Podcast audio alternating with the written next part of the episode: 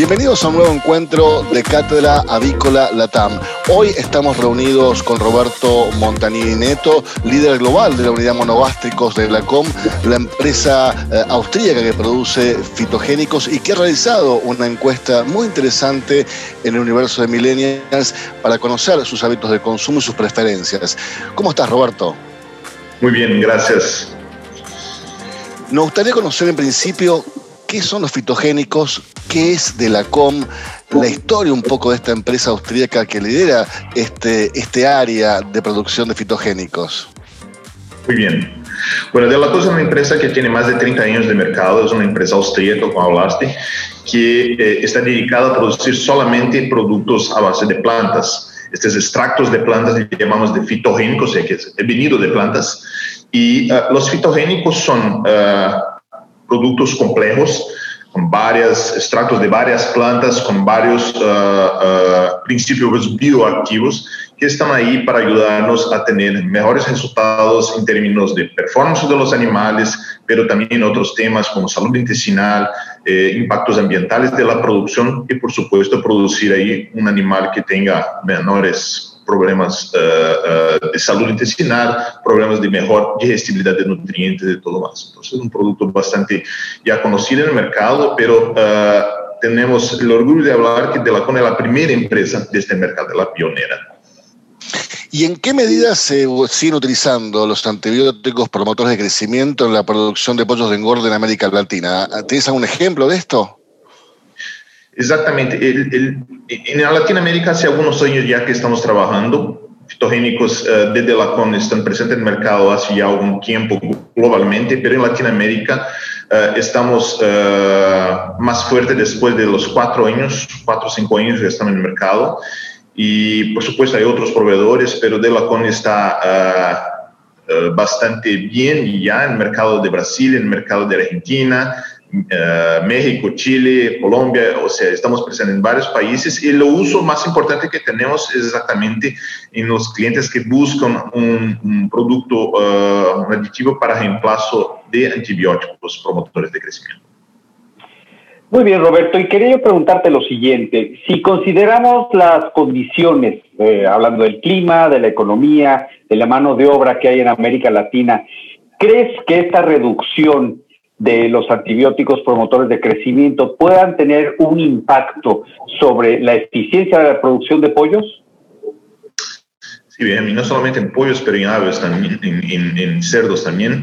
La reducción de, uh, de, antibióticos, de la retirada, los reemplazos de antibióticos es algo bastante complicado en la realidad que nosotros tenemos. Sabemos que en pasado la producción estaba muy considerando la, la presencia de los antibióticos en los alimentos, es verdad. Entonces, había un riesgo mayor de, por ejemplo, tener la, la, retirada de los antibióticos y los efectos antimicrobianos de los antibióticos serían importantes, o sea, animales que van a tener un poco de diarrea, algo así. Entonces, lo que tenemos hoy eh, en las condiciones de algunas empresas y algunos países no solamente en mano de obra, pero también en manejo, condiciones de ambiente, condiciones de calidad de alimento, donde cuando se sacan los antibióticos promotores de crecimiento, se saca el efecto antimicrobiano de los antibióticos. Y este es un poco complicado, se puede tener algunos problemas. Sabemos que este es un problema que va además de la condición de promoción de crecimiento, ¿okay? pero uh, en muchos casos tenemos clientes que están enfrentando bastante dificultades para hacer este reemplazo. ¿Y cuáles son las recomendaciones, tanto tuyas como de la COM, para la producción libre de antibióticos promotores de crecimiento, Roberto? Ok. Además del uso de aditivos que pueden traer este, este, este, esta, esta pérdida de, de, performance que vamos a tener con los promotores de crecimiento, por supuesto, porque son promotores de, de, de performance, uh, necesitamos también tener un ambiente, un, un, sistema de producción, un manejo de los animales, una calidad de alimento adecuada. O sea, no vamos a promover un sistema de, de riesgo a estos animales, vamos a garantizar que estos animales tengan una producción libre de uh, problemas uh, de estrés, por ejemplo, no libre o menos posible estrés en términos de manejo, en términos de ambiencia, en términos de calidad ambiental de que esos animales están uh, producidos y también sobre la calidad de los alimentos es muy importante. Sabemos que tener alimentos con calidad de materias primas adecuadas también va a reducir mucho los riesgos de tener, por ejemplo, problemas de diarrea, lo que se puede pasar uh, cuando no hay antibióticos en el alimento. Eh, muy bien, Roberto. Y bueno, todo esto sigue también una tendencia que hay ahora en el mundo. Y me gustaría saber por qué en particular se deben usar los fitogénicos en la producción de aves, ya sea eh, bueno, en general vamos de producción de pollos de engorde, ¿no? ¿Por qué debemos usar estos productos?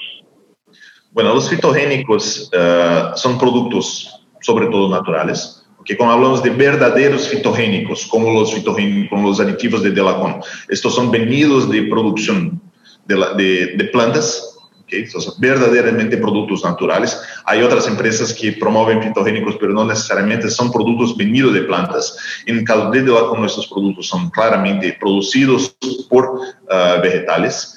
Estos productos naturales, si conocemos exactamente sus efectos, exactamente la dosis correcta y todo más, vamos a tener ahí una capacidad de traer a los animales a una, un nivel de performance adecuado. ¿sí?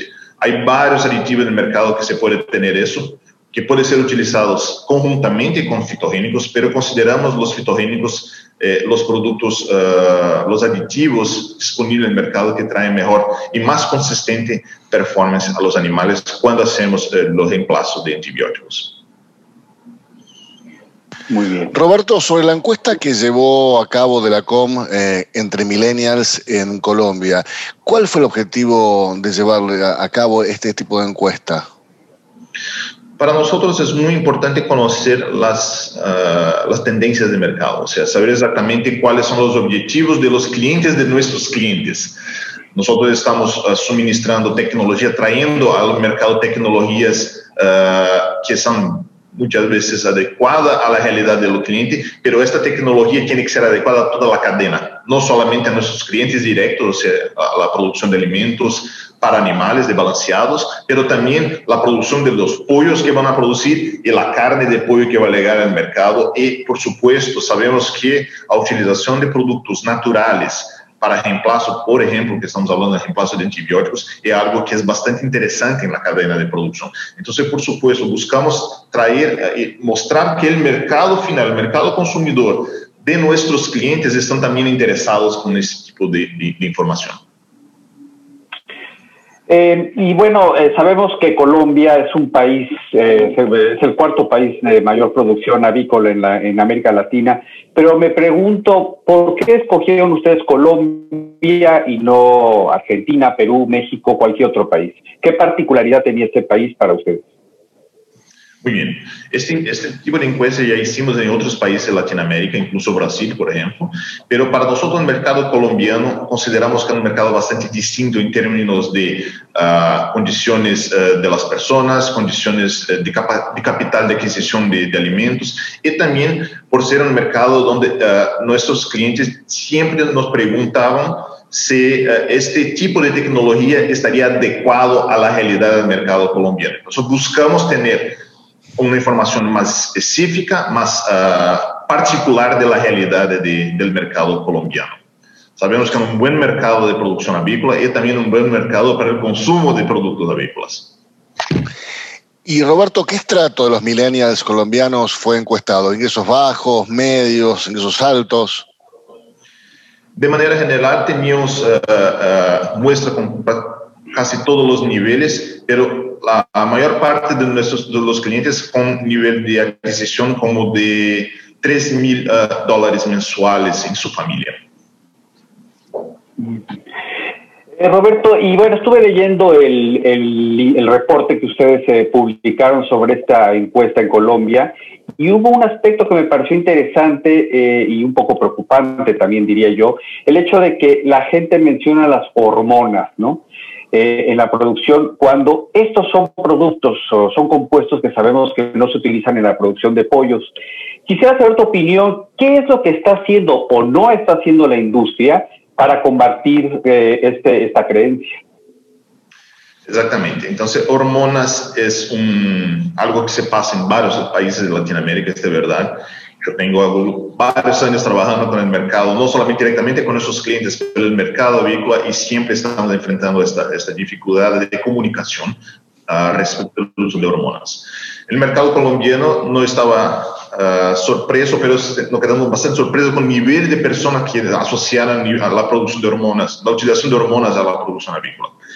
En verdad que nuestra opinión es que el mercado productor de aves debería ser un poco más restrictivo con hacer comunicaciones. Por ejemplo, hay mucha comunicación negativa. No usamos hormonas. Si una empresa habla que esta empresa no usa hormonas, hace una idea o se transmite una idea al mercado de que otras empresas quizá estamos utilizando.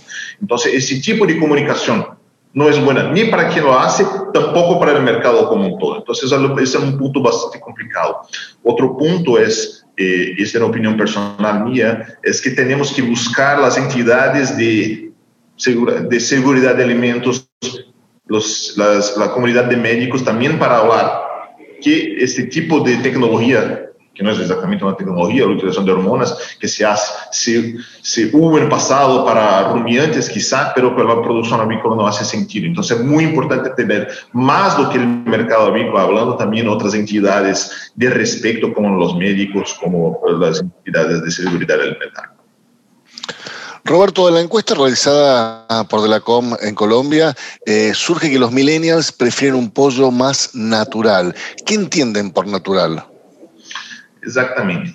Entonces, hay, un, hay un, una tendencia de hablar que todo lo que es natural, natural es algo también saludable. Entonces, un punto que para nosotros es bastante importante, eh, esta na naturalidad de los aditivos que se usa en la producción de aves, trae una idea al mercado de que este producto es más favorable a la salud de las personas, del consumidor, y que de manera general las aves, toda la cadena, pero el producto que se produce es más saludable.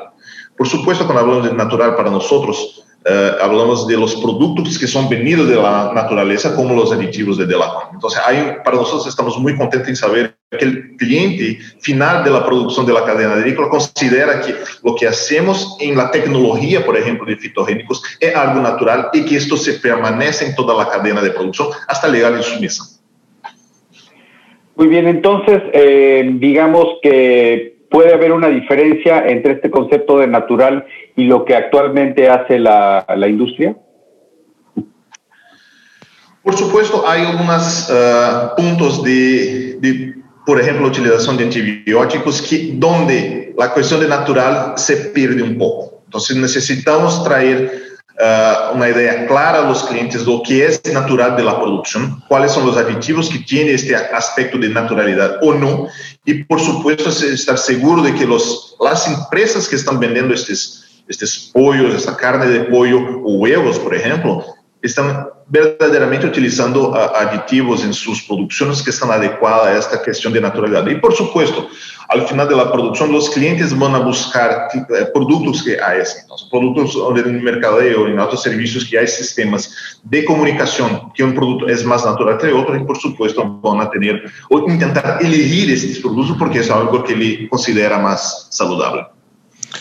Roberto Montanini Neto, líder global de la unidad de monogástricos de la COM, muchísimas gracias por estos minutos y por tan grata información. Muchas gracias a todos.